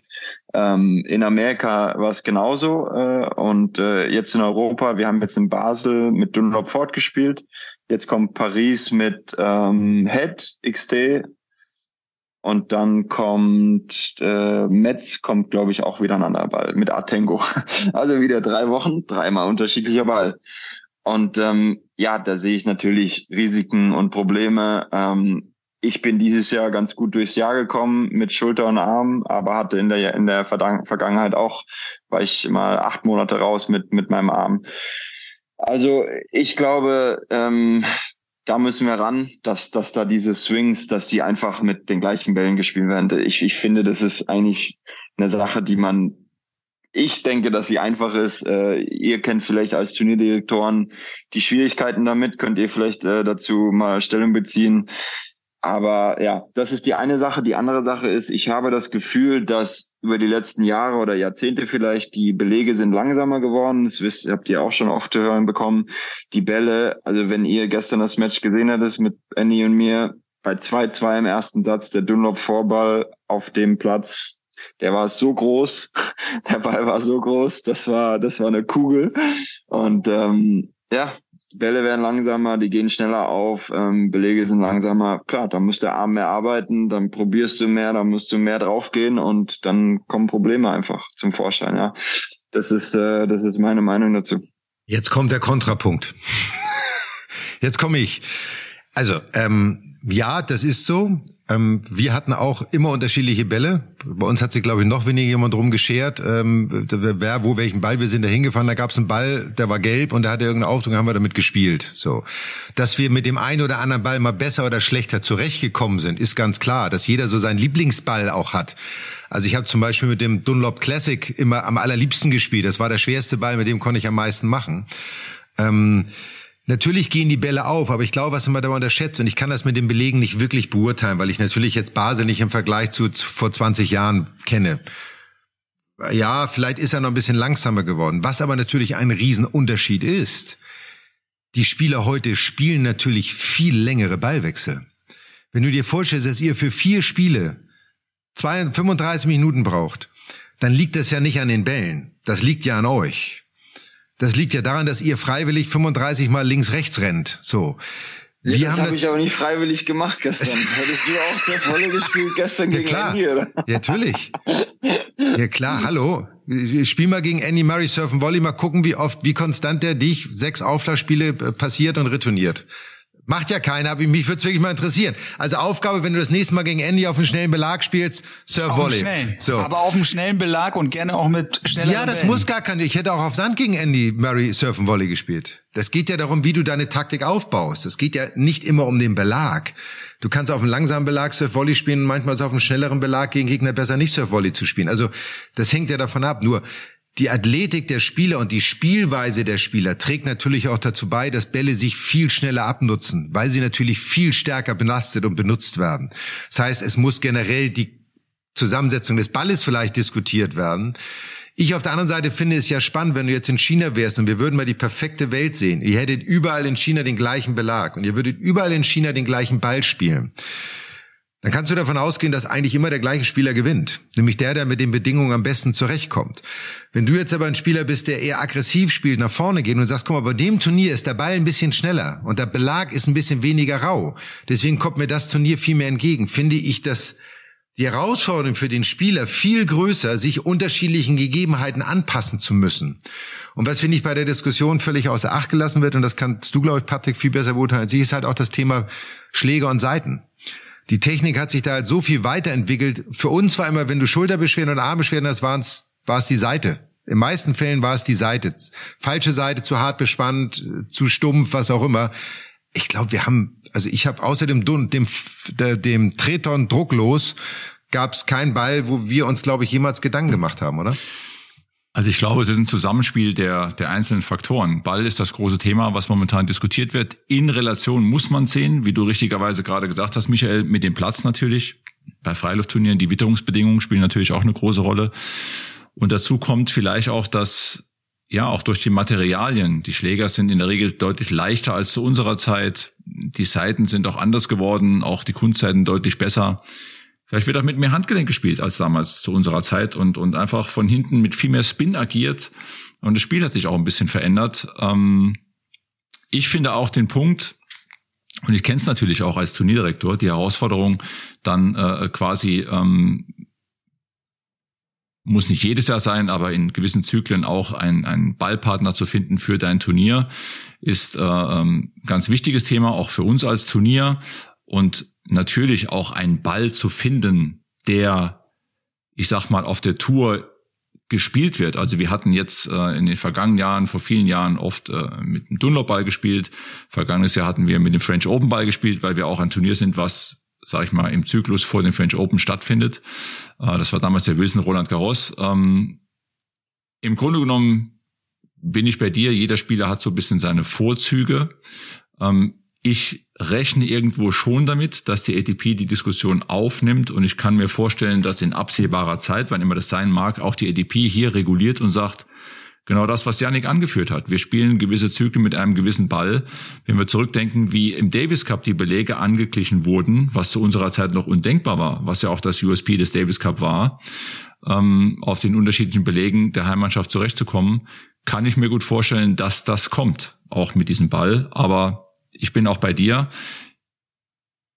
Und kann vielleicht auch meinen mein, mein Trainer, lieben Helmut, auch zitieren. Der hat immer gesagt, Patrick, es kommt nicht auf den Ball an, es kommt immer darauf an, was du damit machst. Also ähm, eine Sache noch dazu, ähm, ich, ich, ich kann das voll nachvollziehen, aber ich finde die Punkte wirklich gut, weil natürlich gibt's natürlich auch so die Sache, okay, ich habe ich hab den Dunlop-Ball, dann habe ich den Headball und sage ich mal den Atengo. Und jeder Ball gibt die andere Sachen, die du damit tun kannst. Ich bin schon, glaube ich, jemand, der spielerisch viele Sachen kann, was nicht immer gut ist, aber zumindest ist es so, dass ich dann auch mit verschiedenen Bällen so ein bisschen anders spiele. Ich zum Beispiel den Dunlop-Ball. Ich habe jetzt wieder sehr, sehr viele Stops gespielt. Äh, mit dem Headball in China habe ich relativ wenig Stops gespielt. Ich habe ein bisschen mehr Flat gespielt, äh, was ich spiele auch eigentlich gerne mal Spin, Vorhand, Rückhand ein bisschen flatter. Also da gibt's dann auch immer mal wieder so Sachen für mich und, und auch mein Coach ist da jemand argentinisch, der dann, der redet mit mir gar nicht über den Ball. Der sagt so, ja gut, aber ist doch gut für, für den Schlag. Dafür ist es doch ganz gut. Mach das doch das, mach doch das. Und ähm, ja, da ist mein Mindset auch ein bisschen dann so, okay, ja, dann, dann, dann schaue ich mir, was kann ich eben mit diesem Ball besser machen als vielleicht mit dem anderen. Und ähm, ich würde aber trotzdem sagen, also da wäre ich schon trotzdem bei meinem Punkt, gewisse Zyklen spiel die doch mit einem Ball. Die Belege sind sowieso immer unterschiedlich und die Witterungsbedingungen.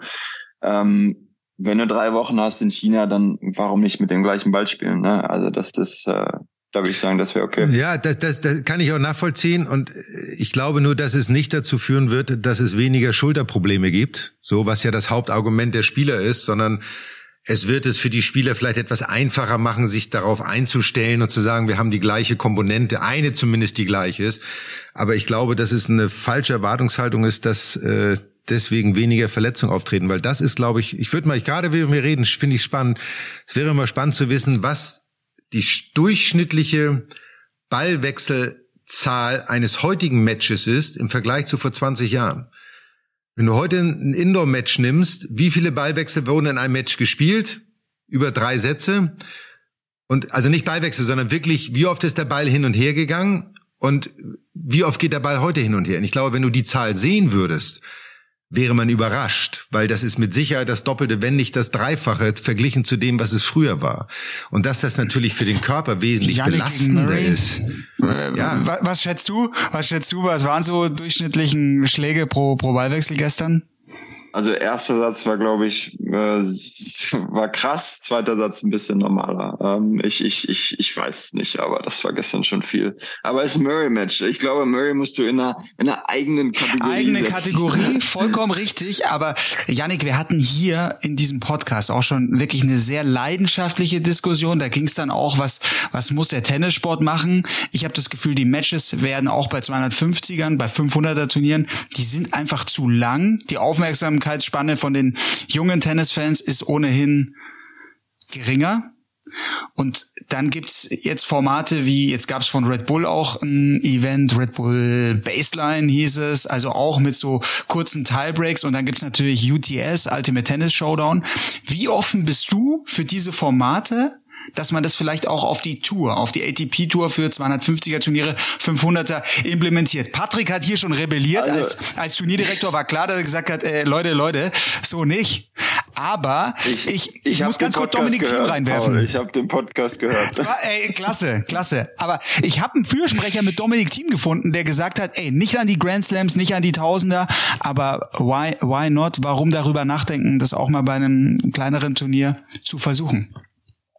Jetzt du. Also ich habe ich, ich hab den Podcast gehört. Ähm, ich, das war schon vor ein paar Tagen, aber ähm, ich weiß noch, dass Patrick da dagegen war, dass du da eigentlich dafür warst, glaube ich, die UTS-Regeln auf die 250er oder sowas.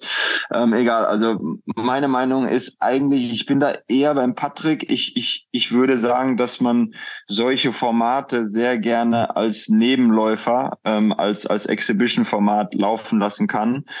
Ich finde, sobald du an die 250er rangehst, auch wenn du jetzt vielleicht sagst, ja, die sind doch nicht ganz so wichtig oder was auch immer. Ähm, für mich überhaupt nicht, aber ähm, wenn man so drüber nachdenkt, aber wenn du da rangehst, dann änderst du ja schon die Struktur vom, vom Tennis. Also du änderst ja wirklich einfach eine Turnierserie, die extrem, die meisten Turniere wahrscheinlich in, im, im Kalender.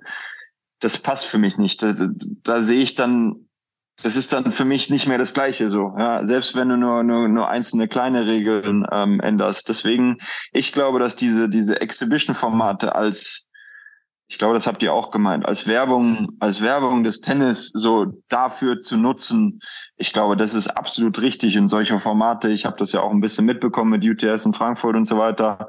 Ähm, ich finde das cool, aber ähm, als wirkliches Welttennis mit Weltranglistenpunkten in meiner ATP, so wie ich sie kenne, da bin ich dann irgendwie auch doch ein Traditionalist, dann denke ich mir. Ja. Mhm. ja, wahrscheinlich wie die meisten Spieler auch. Kann ich, kann ich auch total nachvollziehen. Ihr, das ist euer Sport, ja.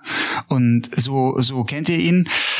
Ich glaube, ja, ich, ich habe nur die Sorge auch. Das tut dir ein bisschen weh gerade. Ja.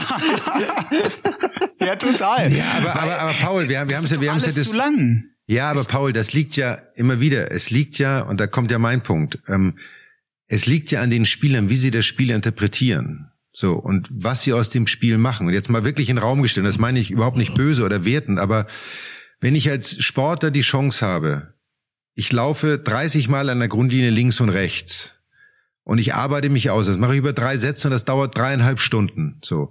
Oder ich beschäftige mich, sage, pass auf, wie kann ich mir das selber für mich einfacher machen? Ich laufe nicht 30 Mal links und rechts, sondern ich suche den Weg ans Netz, weil das ist Teil dieses Spiels. Versuche taktisch mich weiterzuentwickeln, um auch den Punkt am Netz abzuschließen, um auch Energie zu sparen. So. Ähm, nur wenn dieses Denken nicht wieder Teil des Spiels wird, wird sich das nicht ändern. So.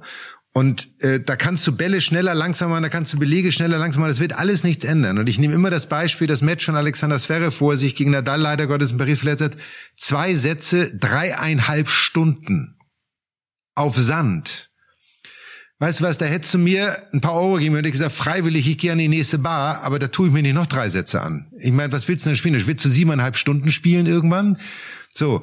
Und das liegt ja, das liegt ja nicht an den Regeln, das liegt nicht an dem Spiel, es liegt daran, wie die Spieler das Spiel interpretieren und was sie da draus machen. Jetzt kannst du sagen, wenn du Fußball nimmst, die Italiener waren immer Catenaccio.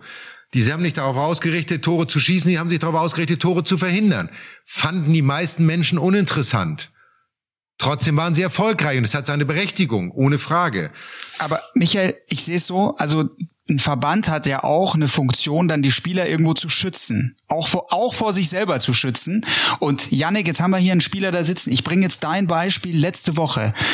Total intensives Match gegen Domi, Domi-Team in Antwerpen. Ich schaue gerade nach, zwei Stunden 45 war's. Und du musst am nächsten Tag aber wieder ran und dann musst du gegen Tsitsipas spielen. Das, also das Turnier ist, also ich glaube, die Chancen, dass du dann Tsitsipas auch noch schlägst, sind wegen diesem Match extrem minimiert worden. Und ja, aber Paul, nee, nee, nee, nee, nee, Paul. Nee, Paul, das war doch, also das gehört doch zum Tennis dazu, dass du die, die, die, diese, wenn du da 2,45 spielst und am nächsten Tag wieder rausgehst, besonders bei den Hallenturnieren, ja, bei einem Tausender sage ich. Ich sage bei einem Tausender ja und bei einem, bei einem Slam auch. Meinetwegen, da hast du auch einen Tag Pause dazwischen. Aber nicht jede Woche, nicht, ey, die, die Saison ist eh zu lang, da muss bei den 250ern muss ein kürzeres Format rein. Bei den, Tau Paul, bei den Tausendern ja. hast du ab Freitag Viertelfinale, Halbfinale, Finale. So, normalerweise. Bei denen, die kürzer waren. So, genau wie beim 250er, genau wie beim 500er. So, außer dass du als Spieler, der nicht gesetzt ist, vielleicht ein Match mehr hast, so. Und normalerweise spielst du deine erste Runde, hast einen Tag frei, spielst deine zweite Runde. Hast einen Tag frei oder wenn du Dienstags, Donnerstag spielst, spielst du direkt weiter. Aber entschuldige mal bitte, wenn du Tennisprofi bist, dann ist das dein Job. Und wenn du keine zweieinhalb Stunden spielen willst, dann spiel halt nur anderthalb Stunden. Aber das war doch bei uns nicht anders. Was ist denn das für ein Argument? Na, ja, aber, oder, aber, oder du gehst hin, ja, oder du gehst hin und richtest deinen Turnierkalender so aus, dass du, sag ich mal, von der Belastung her. Ja, aber das sind Luxus, also das nein. kann Djokovic machen. Das kann nein, Djokovic nein, machen. Nein, Paul. Das, das Aber Paul, Paul, ich stell dir eine andere Frage. Spannende Frage. Was meinst du denn, warum das so ist? Dass diese Matches so lange dauern. Warum die Matches so lange dauern? Ja, weil die, die, die Bedingungen haben wir von Yannick gehört, weil die Bedingungen immer langsamer werden, deshalb, und, und, und weil die Spieler immer fitter werden. Und weil das Level, ich sage, weil das Level extrem hoch ist, es ist extrem breit. Also es ist so schwer. Schau, schaut euch an, Dominik Thiem finde ich ist das beste Beispiel, wie schwer er sich tut, da wieder hinzukommen, wo er war. Aber ich glaube, es liegt auch an der unglaublich harten Konkurrenz. Ich, ich stelle dir eine andere Frage. Glaubst du, dass ein Pete Sampras heute zu seinem Peak heute auf der Tour konkurrenzfähig wäre? Ja, natürlich. Glaubst natürlich. du, Pete Sampras würde sein Spiel ja. den Spielern heute anpassen oder Pete Sampras würde sein Spiel spielen?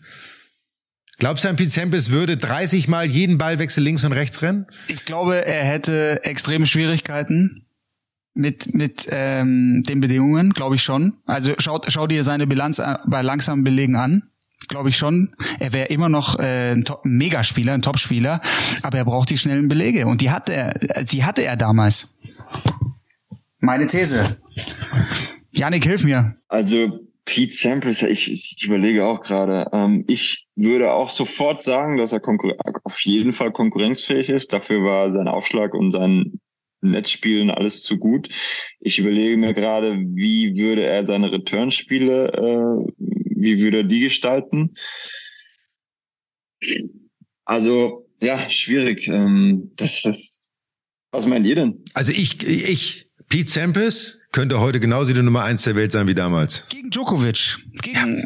boah. Glaubst du, glaubst du, dass Djokovic, der ist wirklich, das ist aber nur eine These, wir werden es nie überprüfen können, in Wimbledon, Pete Sampras mit seinem Spiel gegen Djokovic, sage ich 50-50. Da ist, da, ich, da ist. Ich würde, ich würde sagen, dass ich würde Novak vorne sehen. Ähm, einfach weil ich das Gefühl habe, dass, dass, dass Sampras da, äh, ja, da müsste, glaube ich, über das ganze Match so gut servieren. Aber ja, es ist schwierig, weil ich krieg den Novak ein bisschen mehr mit. Und ihr habt halt den, den, den Pizzo mitbekommen. Das ist, äh, Generationenvergleich ist so schwierig. Ja, wohl, es geht eigentlich mehr um den Spieler, also um den Spielertypenvergleich. Und ein, der Unterschied, was du vorhin sagtest gegen Andy Murray, ob ich gegen den Surf Volley spielen würde. Sag mir einen Spieler, der gegen die Top 4 damals, die, die jetzt auch retired sind, mal wirklich einen Satz lang oder ein Match lang konstant mit einer gewissen Qualität, wirklich. Du musst natürlich Qualität haben, du kannst hier irgendjemand sein, aber wirklich mal konstant Surf Volley gespielt hat. Wer macht denn das? Ja, und Karlovic war nicht unerfolgreich mit seinem sonst sehr, nenne ich das mal, limitierten Spiel, muss man sagen. Also Karlovic war jetzt ja sonst, der hat einen super Aufschlag gehabt und der hat halt dieses Sturz nach vorne gemacht, so. Nur ein, ein Nadal, ein, selbst ein Novak, ich gucke mir an, wenn Novak in Wimbledon gezwungen ist, fünf Sätze lang Returns zu spielen auf einen Gegner, der ans Netz kommt und Passierbälle zu spielen. Das musste er in seiner Karriere noch nie wirklich tun. Konstant. Und deswegen ist das totale Theorie, so. Äh, wir werden es auch nie feststellen, aber das hat sich halt, weil sich das Tennis verändert hat, und das ist ja auch nichts Schlechtes, das ist ja auch völlig in Ordnung. Aber die Länge der Matches ist ja genau dieser veränderten Spielweise der Spieler geschuldet und nicht hauptsächlich den Plätzen wegen oder hauptsächlich den Bällen wegen oder hauptsächlich den Bedingungen wegen, sondern weil sich die Spielweise der Spieler grundsätzlich, grundsätzlich geändert hat. Ist meine Theorie. So, ist meine, ist mein Fazit. Also ich sage auch, dass Pete Sampras heute kein anderes Tennis spielen würde wie damals. Aber du sagst auch, ja, okay, aber du sagst auch, dass die Bedingungen für ihn deutlich schwieriger sind. Ich glaube auch, dass er auf den heutigen Belegen mit den heutigen Bedingungen seinen Weg suchen würde und auch seinen Weg finden würde, erfolgreich zu spielen. Also Sampras hatte damals wie heute immer noch eine der schnellsten Vorhände. Ich glaube, da muss er sich hinter keinem verstecken. Einen der besten Aufschläge, super Surf-Volley-Spieler. Der, der Sand in Paris hat sich nicht verändert. Das ist der gleiche Sand wie vor 25 Jahren. So, wenn es heiß ist, kannst du Surf-Volley spielen. Wenn es trocken ist, nein. Aber weil er kein klassischer Sandplatzspieler war. Deswegen hat Thomas Muster nie ein Turnier auf Rasen gewonnen. So, trotzdem war Thomas Muster die Nummer eins der Welt. Weil die Belege halt so unterschiedlich waren. Was wir damals gesagt haben. Hätte ein Nadal zu unserer Zeit in Wimbledon gespielt, hätte ein Nadal niemals Wimbledon gewonnen. Und selbst bei einem Novak Djokovic hätte ich da meine Zweifel. Ganz ehrlich so. Agassi hat's vorgemacht und Djokovic würde ich eher in die Rubrik Agassi packen so. Aber ähm, sehr, sehr schwierig. Nur es muss wieder die Spieler geben, die sich auch trauen, ihr Spiel nicht dem Gegner anzupassen, sondern ihr Spiel zu entwickeln, weil es ihr Spiel ist. Und heute passen halt alle ihr Spiel den Bedingungen, dem Gegner, den ja. Gegebenheiten an. Es gibt schon noch ein paar, wo ich sage, ey, da, da wirst du doch deine Freude haben. Wenn ich jetzt an einen jungen Ben Shelton denke, der natürlich mit einem Mega Surf um die Ecke kommt. Jetzt hat er seinen ersten ATP-Tour-Titel äh, eingesammelt, ähm, in Tokio gewonnen. Aber der, äh, Yannick, der kann ja auch mit dem Surf, Surf Paul, Volley Paul, ja, durchspielen. Gutes Beispiel, aber der spielt ja. auch sein Spiel. Der spielt genau. auch seine das, Stärken Das, das meine ich. Also insofern ein Punkt für Michael. Ja, ja das ist absolut klar, dass, dass er auch ist. seine Stärken ausspielt mhm. und, und die Stärken, die er hat, aber du musst dann halt auch so einen Aufschlag haben. Wie möglich umsetzt, dass er auch sein, sein, sein Spiel auch kennt und mit seinem Spiel gewinnen will. Aber jetzt, und da kommt Yannick nochmal eine Frage an dich. Deswegen hat man ja damals Wimbledon und in vielen Bereichen die Belege langsamer gemacht, weil man die Bedeutung des Aufschlags wegnehmen wollte, weil man sich ja bei unserer Generation irgendwann darüber geärgert, dass es nur noch Aufschlag, Surfen, Volley ist so. Aber guck doch mal an, welche Bedeutung der Aufschlag heute trotzdem noch hat wie die Jungs aufschlagen. Die schlagen ja im Durchschnitt alle schneller auf, als wir das damals getan haben. Mit potenziell langsameren Bällen. Mit potenziell langsameren Belegen. Sie sind vielleicht bessere Turnierer, stehen aber auch alle drei Meter hinter der Grundlinie. Und heute geht es nicht mehr darum, einen Return aktiv ins Feld zu spielen, also aggressiv, sondern es geht darum, den Ball zurückzukriegen weil dann der Punkt, da muss sich keiner Gedanken machen, kommt der Surf Volley ans Netz und der Ball ist weg und ich muss einen geilen Return spielen. Das heißt, auch da hat sich die Spielweise verändert. Nicht besser, nicht schlechter. Aber der Aufschlag, Yannick, ist doch heute noch genauso bedeutend, wie es immer war, oder? Ja, natürlich. Also ich, ich, ich würde sagen, der Aufschlag ist immer noch das wichtigste Mittel ähm, für fast alle Spieler, selbst für Novak Djokovic jetzt oder selbst für Murray ist der wichtig, ja. Ähm, ich habe auch übrigens gestern noch Surf Volley gespielt und ich, ich überlege, ich würde sagen, ich habe einen Großteil meiner Punkte mit Surf Volley habe ich gewonnen. Ähm aber ähm, nichts, aber, aber nichtsdestotrotz ist es eben so, dass es heute vielleicht schon so ist, dass man halt einfach viel durch die Mitte spielt im Training. Dann spielst du Cross, dann spielst du Cross, dann spielst du deine Stunden lang, spielst du deine Rallyes. Ähm, vielleicht war das früher vom Training her nicht so, das weiß ich nicht. Aber ähm, dass die Ausbildung heutzutage von den von allen Profispielern, dass die halt einfach, einfach auf so einem hohen Niveau mittlerweile sind, ähm, wo wir uns irgendwie alle ja, ähm, wie, wie sagt man, wir, wir spielen halt alle irgendwie dann gleich, aber natürlich auch nicht. Wir haben ja auch einige mit Cressy, jemand, der dann auf einmal kommt mit nur Surf Volley und der dann auch auf einmal Top 30 stand, ne, weil keiner so richtig ready war für den. Oh, ich, ich tue mich schwer, ne, mit, mit Generationenvergleich und, und, und so. Es wäre einfach schön zu wissen, jetzt auf einmal kommt einer hoch, ein junger Spieler, der, der spielt auf einmal doch nur noch Surfvolley und, und überrascht alle dann. Ähm, ich weiß nicht, ob wir es sehen. Ja, aber so ein bisschen Alcaraz, Alcaraz geht ja schon so ein bisschen in die Richtung, Janik. Hat beim US Open Sieg 50 Mal am Netz. Er spielt schon auch mehr nach vorne wieder. Ein Spieler der jungen Generation mehr nach vorne. Viele Stops, sehr variabel, sehr offensiv. Und ähm, ja, also verkörpert für mich auch dieses, ich sag's mal in Anführungszeichen, wieder etwas dahingehend zu mehr Kreativität, mehr selbst gestalten, mehr auch den Gegner überraschen und Freude dabei haben. Ja, ich habe in Peking gegen gespielt. Ja, also das ist einer, ähm, sowas von geil, dem zuzuschauen. Also ich, ich liebe es auch, der und auch wie er auf dem Platz steht. Das ist ja, das Spiel ist ja das eine, aber das andere, was er da verkörpert, äh, welche Energie und, und, und Spielfreude und Spielwitz. Und ich finde, ich bin auch jemand, der sehr, sehr viel Kreativität auf den Platz bringt. Ähm, ich spiele gerne Stops, ich spiele gerne Surfwolle, ich, ich komme auch nach vorne.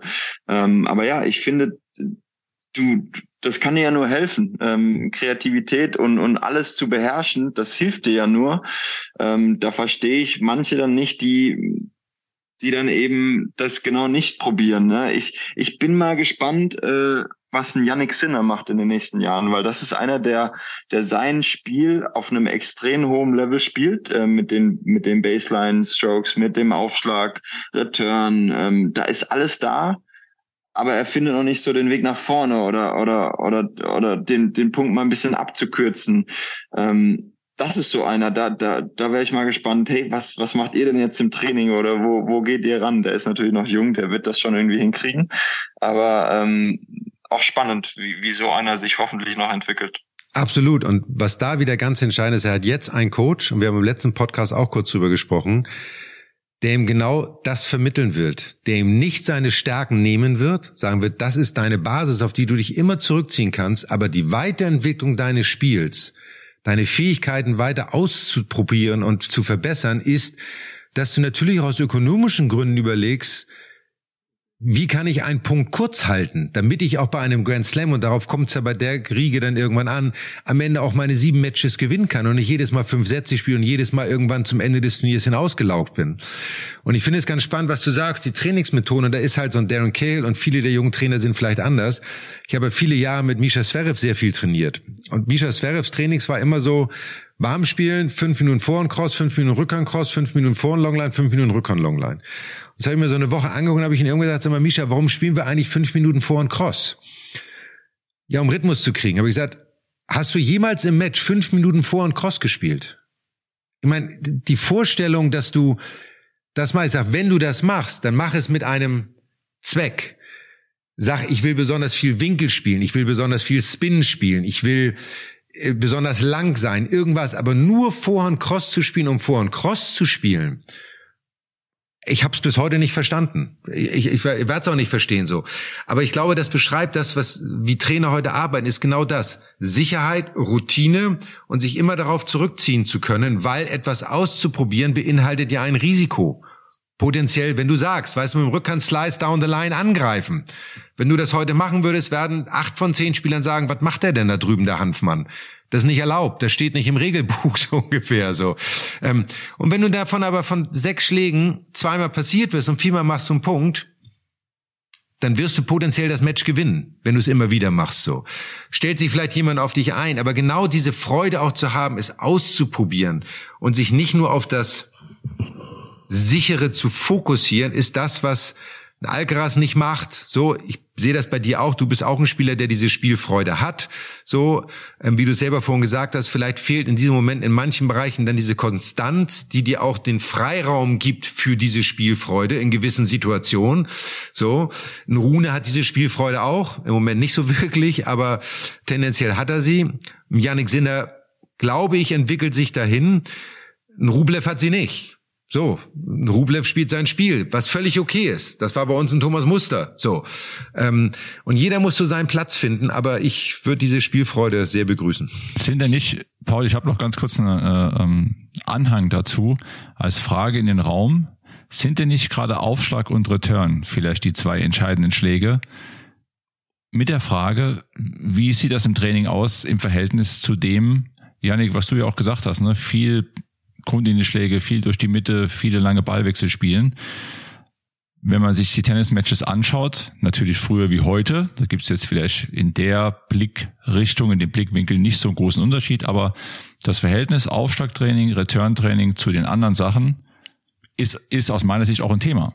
Ja, ähm, finde ich cool. Also zum Beispiel, heute habe ich trainiert. Ähm, wir haben gespielt eine Stunde 45 und davon war die ersten zehn Minuten haben wir uns warm gespielt, normal durch die Mitte, bisschen Cross, bisschen Cross. Äh, die fünf Minuten, ne, um den Rhythmus zu kriegen, wissen wir ja. ähm, und dann wurde es relativ, und dann haben wir, glaube ich, eine halbe Stunde an Vorhand Cross und nach vorne und Rückhand Cross und nach vorne, so diese Ball angespielt und ich spiele einen aggressiven Ball Cross und gehe sofort vor. Und äh, mit der Rückhand genau das Gleiche und gehe sofort vor. Und dann in der Weiterfolge einen Ball normal gespielt, dann wieder Angriffsball und zwei Volleys. Also es war, und dann äh, am Ende haben wir wahrscheinlich eine halbe Stunde Aufschläge gemacht. Also es war heute relativ klar der Fokus auf Transition, weil wir halt natürlich auch gestern das Match so ein bisschen reflektiert haben, haben gesagt, okay, natürlich, gegen Andy musst du Rallyes spielen, so, ne? Ich habe natürlich auch mein Surfvolley gespielt und so, aber im Endeffekt haben wir auch gesagt, okay, es gab natürlich schon einige Situationen, wo ich nochmal hätte nachrücken können. Und dann haben wir genau das versucht, auf dem Platz heute so zu machen. Ne? Ähm, wir haben sehr, sehr viel am Transition Game gearbeitet. Wir haben sehr viele Aufschläge gemacht. Und wir haben ähm, Returns gemacht, wo ich den zweiten Aufschlag früh genommen habe und auch wieder die ersten zwei Schritte waren nach vorne. Also heute war dann sozusagen ganz klar der, der, das Augenmerk, das zu machen, eben den Weg nach vorne zu finden. Und äh, gerade natürlich auch gegen Spieler wie Andy, wo natürlich ist das ein, ein großartiger Counterpuncher, aber ja, wenn du halt deine Bälle gut nach vorne spielst, ähm, bist du da normalerweise vorne in der Rallye generell ähm, ist es bei mir so, dass ich mit dem äh, Juan Pablo, mit dem ich in, sag ich mal, 20, 23 Wochen oder so in, im, im Jahr unterwegs bin, viel Basics, es ist argentinisch, ne? Ähm, aber der natürlich jetzt auch verstanden hat, hey, komm, wir, wir machen natürlich auch ein bisschen mehr Aufschlag, als er jetzt vielleicht mit seinen argentinischen Spielern vorher äh, gemacht hat. Dann habe ich aber auch noch den Frankie Moser, der mit mir sehr, sehr viel Aufschlag-Return macht, der sehr viel Aufschlag erster Ball, sehr viel Aufschlag Surf-Volley macht. Deswegen finde ich, habe ich eigentlich gerade auch einen ganz guten Mix bei mir, um mich eben dafür vorzubereiten, mein aggressives Spiel durchzuziehen, aber eben auch, wenn es vielleicht nicht läuft, äh, wenn ich meinen Touch nicht so habe oder wenn der Aufschlag nicht gut läuft oder was auch immer, mein C-Level auch ein bisschen äh, zu grinden, ja, das auch zu können. Also deswegen glaube ich, bin ich da ganz gut aufgestellt. Ich habe ich hab noch eine Theorie oder eine Frage dazu. Du hast gerade, das fand ich sehr spannend. Du hast gerade gesagt, gegen Andy Murray weißt du ja, musst du lange Ballwechsel spielen.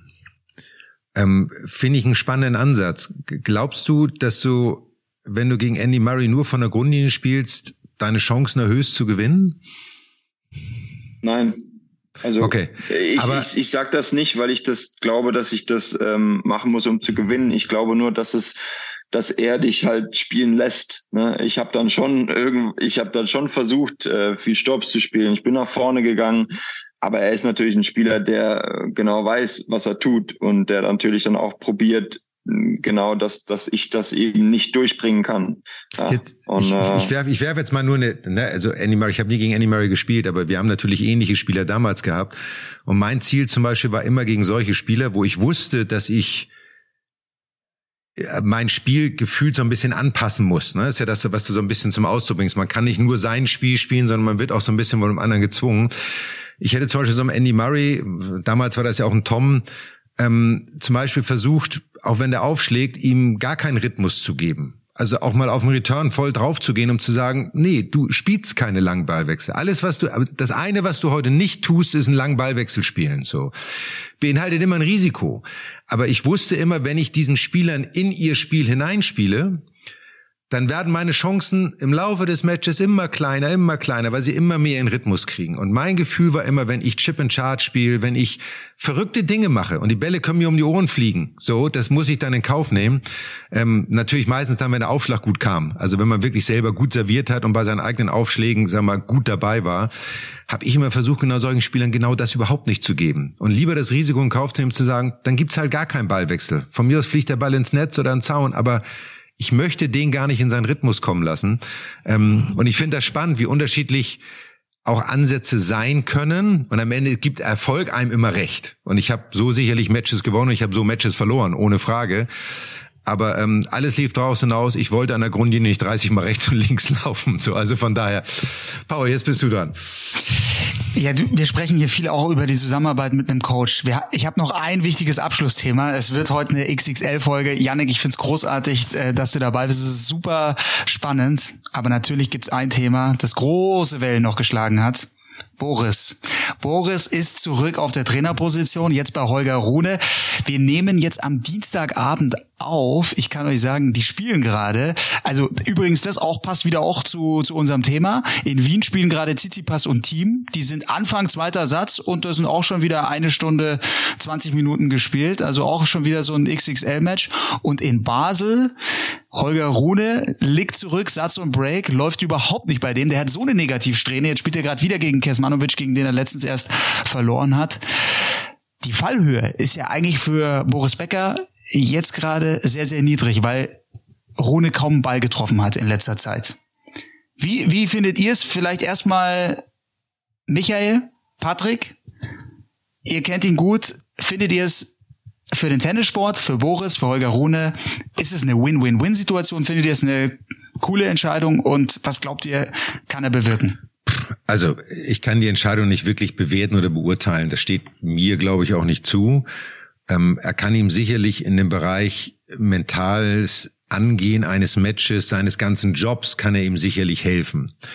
Ähm, ich glaube, man muss immer so ein bisschen, Boris hat ja mit Djokovic viele Jahre zusammengearbeitet ähm, und hat da auch sicherlich einen sehr guten Job gemacht. Ich fand immer, dass das ähm, dass er so dargestellt wurde, als wenn Djokovic vorher nie was gewonnen hat und dann plötzlich ganz viel gewonnen hat. Djokovic hatte vorher, glaube ich, acht, acht Grand Slams gewonnen, hat mit Boris sechs gewonnen, hat jetzt mit Ivan Nisevic, glaube ich, auch wieder acht gewonnen oder zehn oder keine Ahnung, was auch immer so.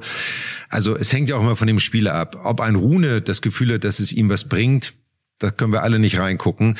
Die Erfahrung und gerade was Matchvorbereitung, was ähm, diese Themen angeht, da kann Boris ihm sicherlich sehr viel helfen. Ich persönlich für mich, wenn ich mich in die Situation äh, versetzen würde, hätte ich das Gefühl, mir wäre der Altersunterschied schon fast ein bisschen zu groß. Also ich wäre für mich, glaube ich, zu weit weg von einem 20-jährigen jungen Tennisspieler, um ihm heute noch Ratschläge an der heutigen Zeit angemessen zu geben. Wir schwelgen gerne in Erinnerung und erzählen uns, wie toll das früher alles war ich persönlich würde mich, glaube ich, schwer damit tun, auf das Tennis bezogen. Wir haben es auch gerade mit Yannick gemerkt. Also meine Sichtweise unterscheidet sich doch in vielen Bereichen, ähm, aber sie ist wahrscheinlich nicht mehr zeitgemäß. So. Und deswegen kann ich das nicht wirklich beurteilen. Glaubst du, dass sie manchmal nicht dieselbe Sprache dann sprechen? Nein, ich glaube einfach, du musst dich ja sehr auf einen Tennisspieler einstellen und du musst das heutige Tennis verstehen. Du musst verstehen, wie die Spieler heute spielen, wie sie wie, wie sie auf dem Platz sich damit auch äh, auseinandersetzen. Und äh, Boris kommt aus unserer Generation und wir haben uns auf eine Art und Weise auseinandergesetzt, die heute, glaube ich, wir haben es jetzt lange besprochen, nicht mehr unbedingt so äh, umgesetzt wird. Vielleicht ist das aber der Input, den ein Rune braucht. Vielleicht ist es genau das, was Yannick brauchte, als er nach Südamerika gegangen ist, wo er sagt, ich brauche genau diesen neuen Ansatz, was völlig anderes, was ihn wieder beflügeln wird. Also ich glaube auf jeden Fall, dass es Rune helfen wird, ohne Frage. Jetzt zu erwarten, dass er jetzt sofort riesengroße Erfolge feiern wird, ich glaube, das ist äh, vermessen.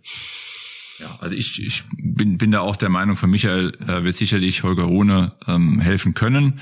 Boris hat dafür viel Erfahrung als Coach, viel erlebt und hat auch das alles erlebt und, und ich sag mal an Turnieren auch erreicht, was Herr Rune als Ziele sich selbst womöglich auch gesetzt hat, Grand Slam Titel um weiter vorne zu spielen. Ich denke, dass der Zeitpunkt jetzt auch interessant ist, weil Holger Rune eben jetzt schon länger eine Schwächephase hat für seine Verhältnisse und erstmals auch in seiner Karriere, nachdem es ja zwei Jahre steil nach oben ging, jetzt diese Phase auch durchleben muss. Und ich denke, dass auch der Zeitpunkt sehr, sehr spannend ist, in dem Boris jetzt auf ihn trifft und mit ihm arbeiten kann.